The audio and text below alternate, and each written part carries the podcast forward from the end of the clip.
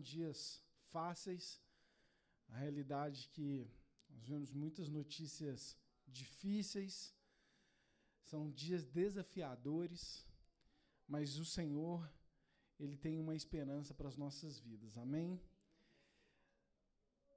Antes da gente começar aqui na palavra, eu gostaria de contar uma fábula é, do bambu chinês. Tinha um homem de família que ele estava passando por é, muitas, muitos desafios na vida pessoal, na vida profissional, e ele foi buscar um conselho com um ancião. E esse ancião ele era muito respeitado, era um homem sábio. E quando ele chegou ali, né, desabafou com o ancião, ele falou assim: "Ó, oh, eu tô a ponto de desistir". E o homem, com os olhos ali cheios de lágrimas, pediu conselho ali para esse ancião. E esse ancião, ele pegou esse homem, levou ele ali é, num, num lugar que tinha uma mata, e ele falou com esse homem, ele falou assim, ó, há, há seis anos atrás, eu plantei duas sementes aqui, eu plantei essa samambaia, e eu plantei é, a semente aqui desse bambu chinês. Falou assim, ó, rapidinho a samambaia é, floresceu ali, começou as folhinhas super verdes, começou a crescer. E o bambu chinês nada. Passou um ano, samambaia já estava maravilhosa e o bambu chinês não tinha nem nascido daquela primeira folhinha. Dois anos, nada. Três anos, nada. Quinto ano, nasceu a folhinha do bambu chinês. Aí falou assim: no sexto ano, o bambu chinês cresceu 20 metros no mesmo ano. E aí ele chegou e falou assim, ó, é, não quer dizer porque você não está vendo que as coisas não estão acontecendo, né? Aquele bambu chinês, na verdade, há cinco anos ele lançou raízes muito profundas que permitiu que ele crescesse de uma maneira incrível, né? E eu creio que o Senhor hoje ele quer te despertar o nosso Deus, ele é um Deus de esperança, amém? O nosso Deus, ele é um Deus que ele quer que a gente viva numa outra perspectiva. Viver nesses dias, como nós falamos, não são dias fáceis, e o Senhor precisa ser essa nossa torre forte. Em Lamentações 3:21 fala assim: Quero trazer à memória o que pode me dar esperança as misericórdias do Senhor são a causa de não sermos consumidos, porque as suas misericórdias não têm fim, renovam-se a cada manhã. Grande é a tua fidelidade. Aleluia. Esperança, gente, é uma confiança em relação ao futuro. E isso é muito interessante, da gente olhar para o futuro com esperança. Esses dias eu, a Camila acaba que ela é minha conselheira. tudo, tudo que acontece em empresa, desafio, eu sempre gosto de compartilhar com ela e tudo. E esses dias eu cheguei numa conclusão que, é, principalmente falando do ambiente profissional, eu não gosto de andar do lado de pessoas muito pessimistas. Isso, isso acaba que eu acho que eu sou um otimista extremo. E, e, e de ver o futuro com, com até muito romantismo, né? E eu creio que o Senhor ele quer que a gente olhe o futuro na perspectiva dele. O Senhor ele quer que a gente é, tenha uma mudança de mentalidade nesse sentido. No Antigo Testamento, eles olhavam para o futuro da esperança do Messias que ia vir. Né? Várias passagens na Bíblia, está acontecendo isso, mas ainda vai chegar o Messias. Essa sempre foi a expectativa. Salmo 121 fala: Levanta os meus olhos para os montes, de onde me vem o socorro? O meu socorro vem do Senhor que fez os céus e a terra. No Novo Testamento, essa esperança ela vem a partir de Jesus. É como se a gente olhasse para trás, visse o que Jesus fez, a salvação que ele nos separou, e a partir dessa perspectiva a gente tem esperança de dias melhores, a gente tem esperança que Ele vai nos suprir. Amém? Em Salmo 130 fala: Espero no Senhor com todo o meu ser, e na Sua palavra ponho a minha esperança. Espero pelo Senhor mais do que a sentinela pela manhã. Sim, mais do que a sentinela espera pela manhã. Pensa, gente, um vigia que está ali a noite inteira, madrugada, na expectativa de dar um amanhecer. Ele, o, o salmista está falando: Eu espero para o Senhor mais do que isso. Né? E eu creio que nós, como cristãos, a gente vive num mundo que a nossa atenção é muito disputada. Né? As redes sociais, as situações da vida é, exigem a nossa atenção. E é fundamental nós colocarmos a nossa atenção no Senhor e na Sua palavra. É fundamental nós sermos intencionais em relação à esperança. Esperança, ela é algo que é, a responsabilidade de cultivá-la é sua e ela é minha. O Senhor é como se ele já desse todas as é, o ambiente necessário para que a gente tenha esperança. Mas essa responsabilidade está nas suas mãos e na minha mão. O Senhor ele espera que a gente assuma essa responsabilidade. Existem vários versículos que falam de esperança, né?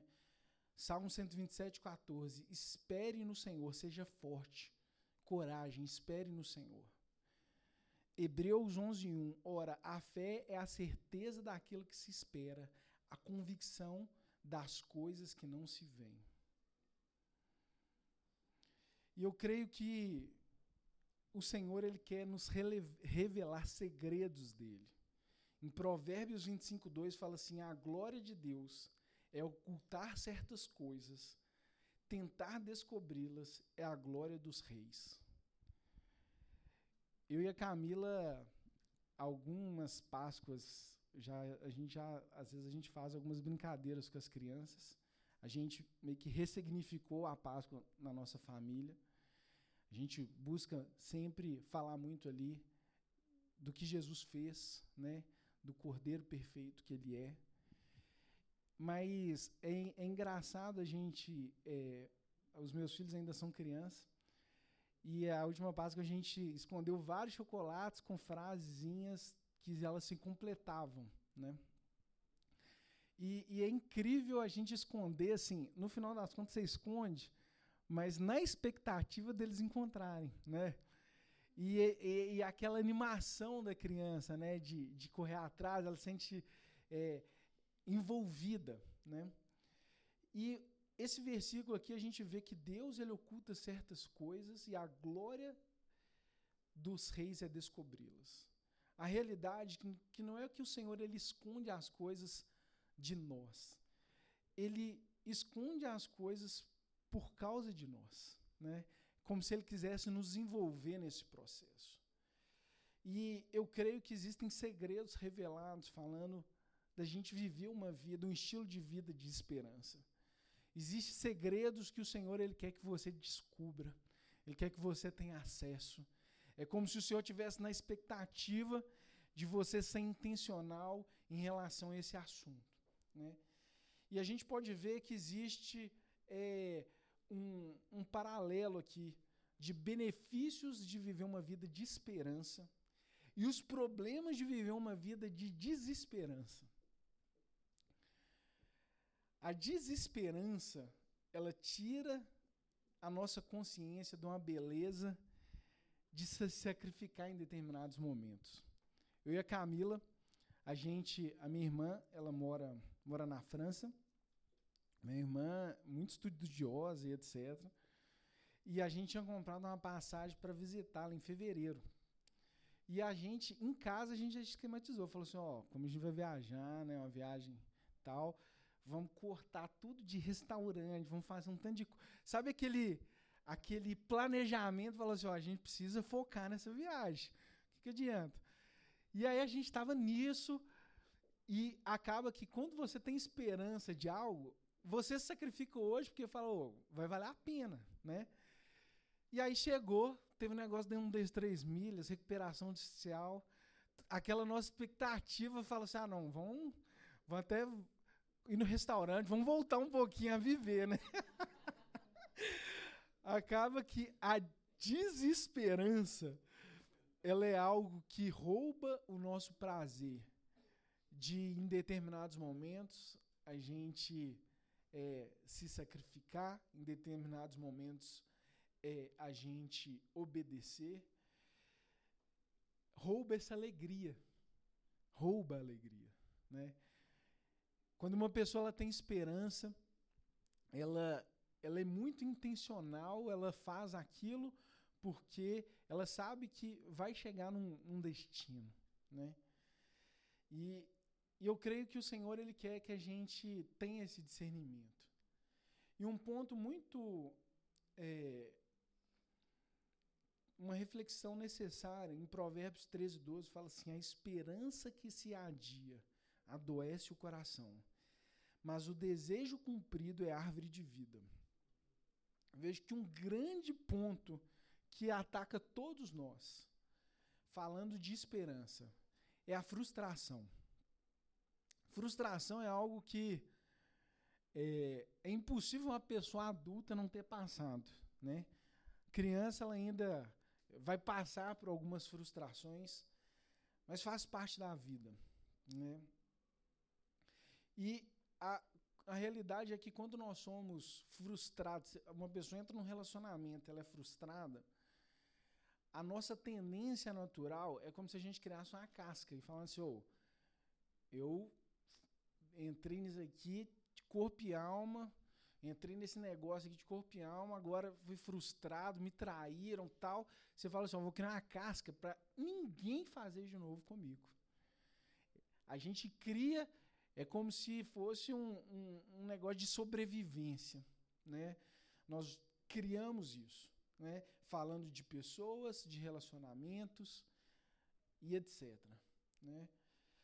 E teve um, um, um cara que fez um estudo um, é, ele chama é, Thompson em 1994. Eles pegaram 40 universitários. 20 universitários eles colocaram numa sala, 20 em outra. Para o grupo do, dos primeiros 20, o que, que, eles fizeram? Eles deram um, um, uma tarefa muito difícil. Sabe aquela tarefa assim, que os caras penaram e não conseguiram resolver? Foi esse primeiro grupo. A segunda tarefa, a segundo grupo, eles deram as tarefas relativamente fáceis.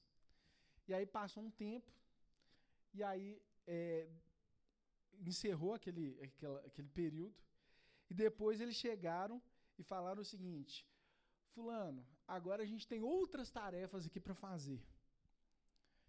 E aí, para surpresa do estudo, aqueles caras que tinham passado pela tarefa difícil, eles falaram assim, oh, a gente não quer fazer não. Né?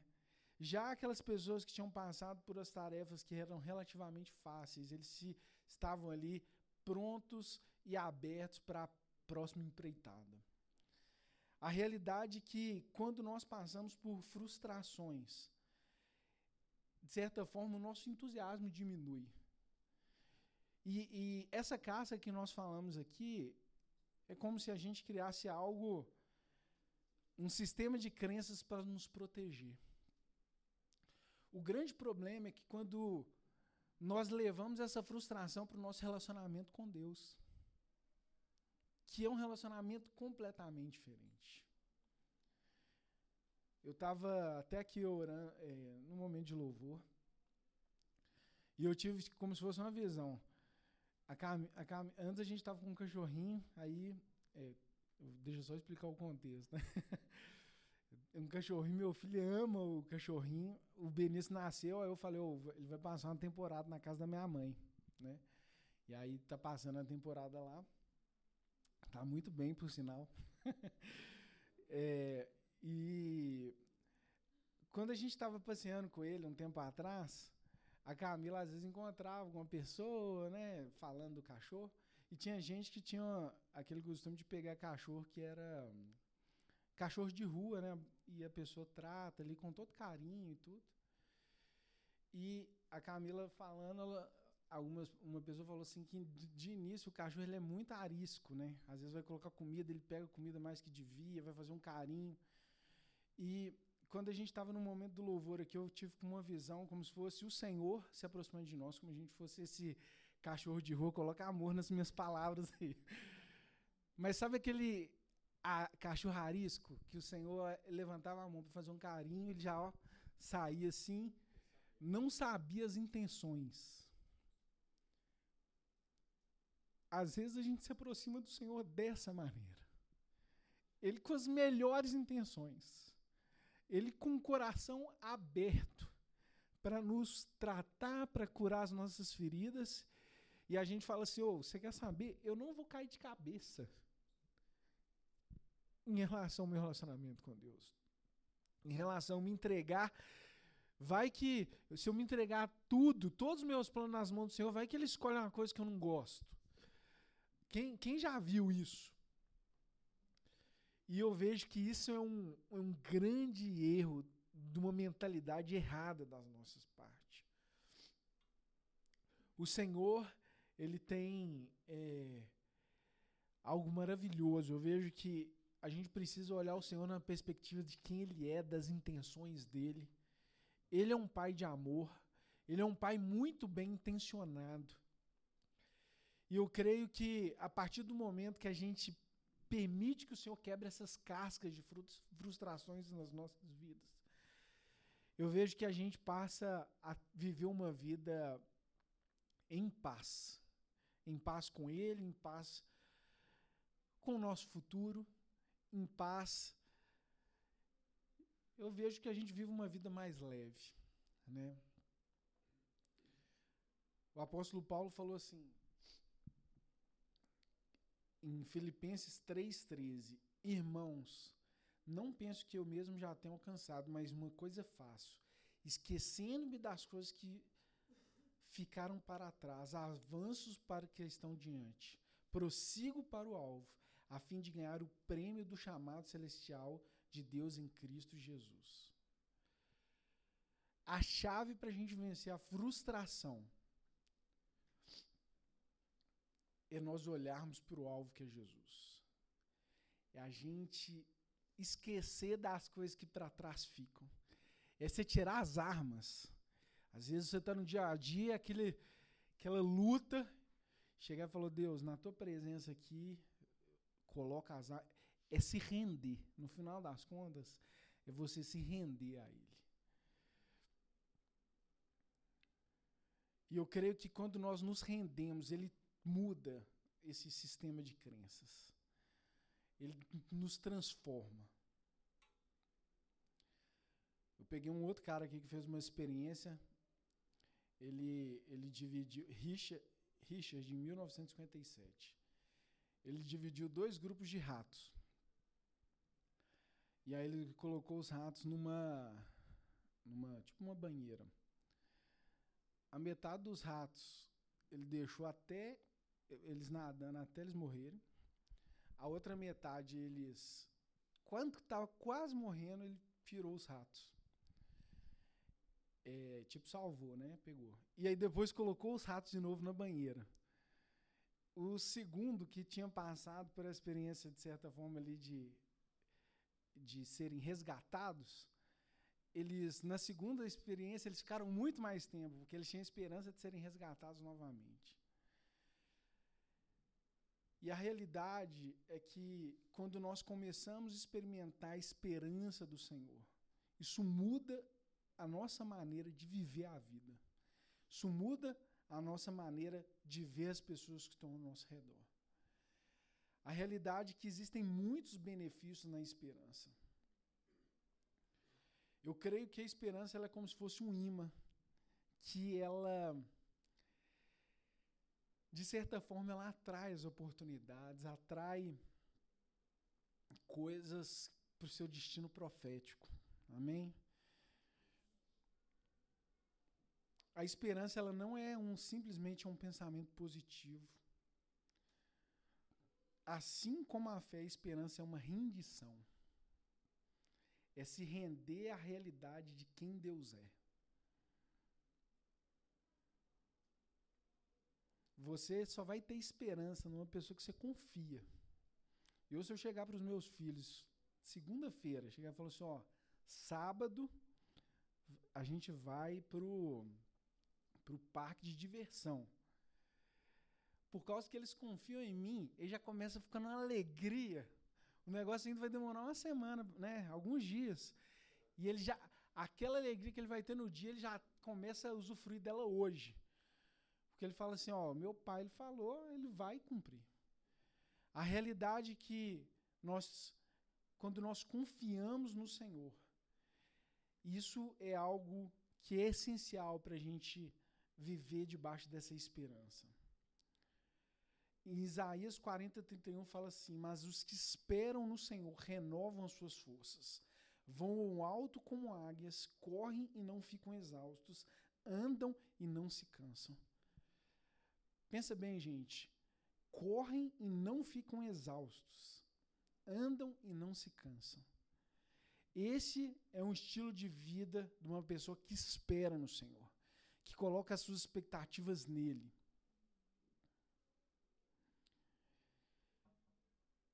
E essa esperança é crer que o Senhor, Ele é um Deus sábio, que sabe usar os momentos difíceis da nossa vida para algo incrível. Esses dias eu eu fui com o Davi para para São Paulo, a gente foi para uma conferência lá. É, e eu, o Davi está numa idade que eu quero ser muito intencional como pai, né, da gente investir nos valores do Senhor e também era um tempo uma das linguagens dele de amor é tempo de qualidade. E eu falei, eu vou investir um tempo com ele. Foi muito bom. E a gente foi, o Davi gosta muito de restaurante japonês. Chegamos lá, fomos comer uma ostra, né? Primeira vez ele falou assim, pai, eu odiei, odiei. Ele tentou comer. E aí depois o cara trouxe a ostra, mas ela era gratinada, com queijo e tal. E o Davi amor era o mesmo, era a mesma coisa. E a realidade é o seguinte, o Senhor, ele tem essa capacidade de pegar coisas que às vezes são muito ruins, juntando com outras coisas e gerar algo incrível nas nossas vidas.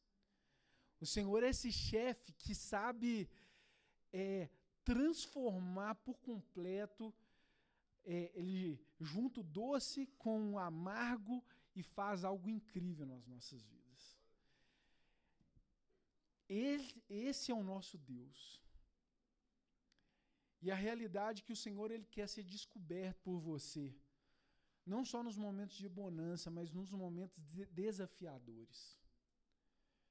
Na palavra de Deus ele diz, né, Davi fala que no vale da sombra da morte. E às vezes é nesse lugar que o Senhor vai te revelar uma nova faceta do caráter dele. Tem facetas do caráter de Deus que você só vai ver de uma maneira plena quando você está passando por situações específicas. Em Salmo 23 fala também que ele prepara na presença, prepara uma mesa na presença dos, dos nossos inimigos, unge a nossa cabeça com óleo e o nosso cálice transborda. Quando nós esperamos no Senhor, a gente tira os olhos no inimigo e a gente começa a olhar para a mesa, a gente começa a ter tranquilidade. Fala assim, oh, eu vou comer tranquilo, apesar dos desafios da vida. Eu vou usufruir do que o Senhor tem para mim. Eu vou ter paz. A realidade é que essa esperança, ela, o mundo hoje prega uma esperança que ela é de fora para dentro. É uma esperança assim, nossa, você tem que morar numa casa assim, aí você vai ter segurança, você vai fazer isso, você tem que fazer isso para ter isso. E na perspectiva do Senhor, essa esperança ela é muito diferente, ela é de dentro para fora. O bicho pode estar tá pegando ao redor, mas o Senhor ele construiu algo dentro de você que ele é muito maior do que as circunstâncias que estão ao redor. O Senhor, Ele nos projetou para a gente viver nessa força da esperança. Em Jeremias 29, 11 fala assim: Porque eu sei os planos que tenho para vós, declara o Senhor, planos de bem-estar e não de mal, para lhes dar um futuro e uma esperança. E nessa perspectiva, a gente entendeu aqui dos benefícios dessa esperança e o que que nós o que que gera esperança no seu coração? Que que gera esperança? Na palavra de Deus diz assim, é nesse versículo que nós lemos: Quero trazer a memória que pode me dar esperança. E depois ele continua: A misericórdia do Senhor é a causa de não sermos consumidos. A realidade é que a revelação do Evangelho ela gera esperança no nosso coração. Quando a gente olha que fala que as misericórdias do Senhor se renovam a cada manhã. A cada manhã é uma oportunidade de nós começarmos de novo, de recomeçarmos. Em Romanos 5:1 fala assim: "Tendo sido pois justificados pela fé, temos paz com Deus por nosso Senhor Jesus Cristo, por meio de quem obtivemos acesso à fé a esta graça, na qual estamos firmes e nos gloriamos na esperança da glória de Deus." A realidade é que quando nós olhamos pelo que Jesus fez na cruz por nós, essa é uma coisa que precisa estar viva no nosso coração. Apesar de nós sabermos, a gente precisa usufruir disso. Tem que fazer parte das nossas vidas. A realidade é que quando nós ceiamos é um lembrete disso. É algo que a gente precisa trazer à memória desse sacrifício perfeito, desse amor do Senhor, dessa graça derramada. A realidade é que quando nós recebemos, recebemos o que Jesus fez, não é simplesmente o Senhor chegando e falando assim, eu te perdoo. Mas é como se, diante da perspectiva de Deus, você tivesse as medalhas de Jesus. É muito diferente você ver uma pessoa que foi perdoada e falar, oh, esse cara era, faz um tanto de coisa errada, mas é muito diferente de ver, nossa, as medalhas de Jesus, elas passam a estar em você. A realidade é que o Senhor, ele, essa revelação do Evangelho, é algo que gera muita esperança no nosso coração. Gera muita esperança para as pessoas que estão ao nosso redor. Camila falou que de célula. E as pessoas que estão ao nosso redor, no trabalho, vizinhos, eles estão sedentos por uma boa notícia, por, essa, por essas boas novas do Evangelho. Isso é algo que enche o coração, que transforma a mentalidade, que gera esperança essa precisa ser a mensagem que precisa estar nas nossas bocas. Amém? Um outro ponto aqui, que é algo que gera esperança no nosso coração. Em Salmos 42, 5 fala assim: Porque está abatido a minha alma, e porque tu perturbas em mim, espera em Deus, pois ainda o louvarei, louvarei pela salvação da sua face. A realidade é que quando nós contemplamos o rosto do Senhor, isso gera esperança. A gente pode ver todas as pessoas que se aproximaram de Jesus com o coração aberto. Elas saíram cheias de esperança. É impossível você não entrar na presença de Deus e não sair com esperança. É uma marca registrada do Senhor nos renovar e nos preencher nesse sentido. Quanto mais você. Um, um termômetro de você ver quão, quão perto você está do rosto do Senhor. É o quanto de desesperança tem no seu coração. Como eu falei, nós precisamos ser intencionais em relação a cultivar esperança nas nossas vidas. E quando nós contemplamos o rosto do Senhor, isso é algo natural, é algo que ele nos transforma, é algo que acalma o nosso coração. E é como se a gente visse no Senhor ali esse Pai maravilhoso, esse redentor, esse Deus de amor. E isso acalmasse o nosso coração e nós conseguimos ver um futuro com esperança.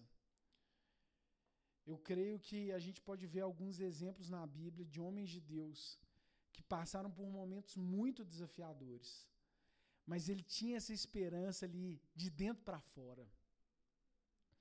A gente pode ver aqui Davi, ele passou numa situação muito desafiadora.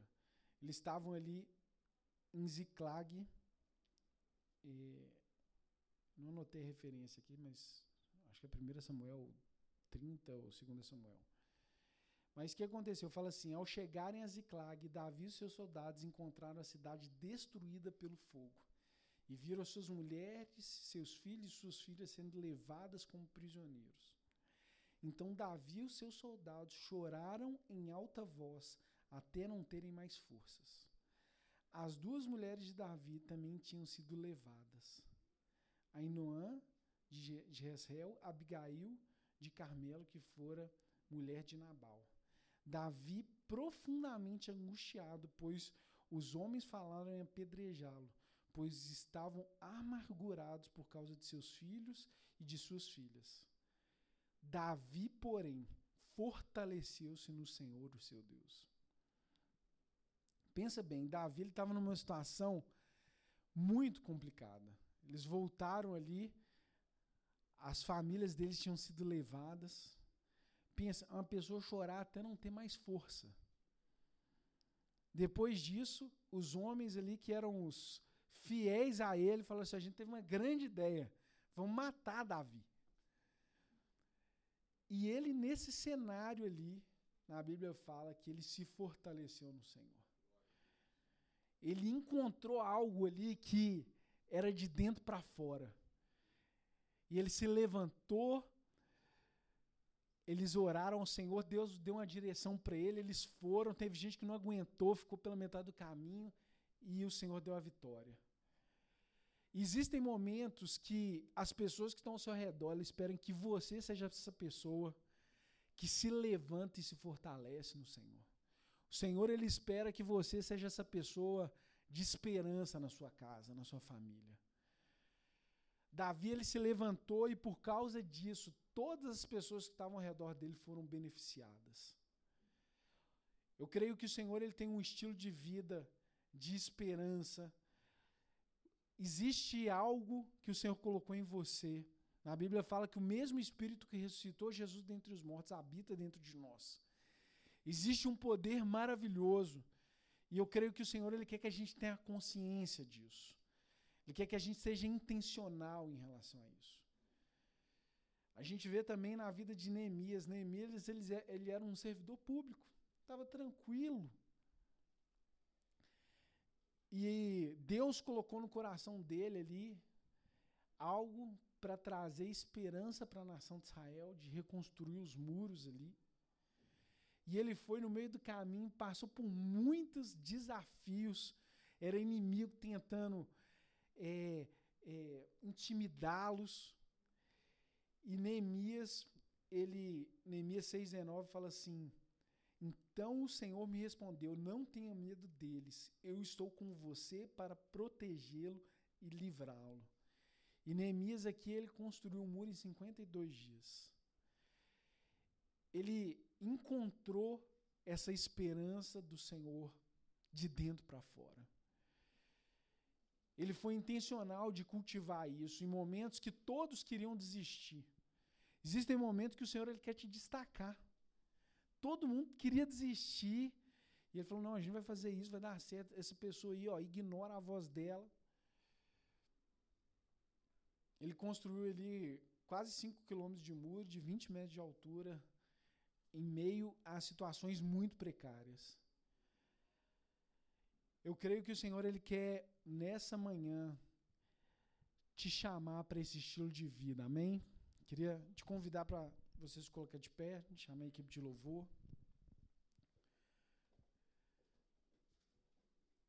O Senhor hoje ele quer quebrar essa casca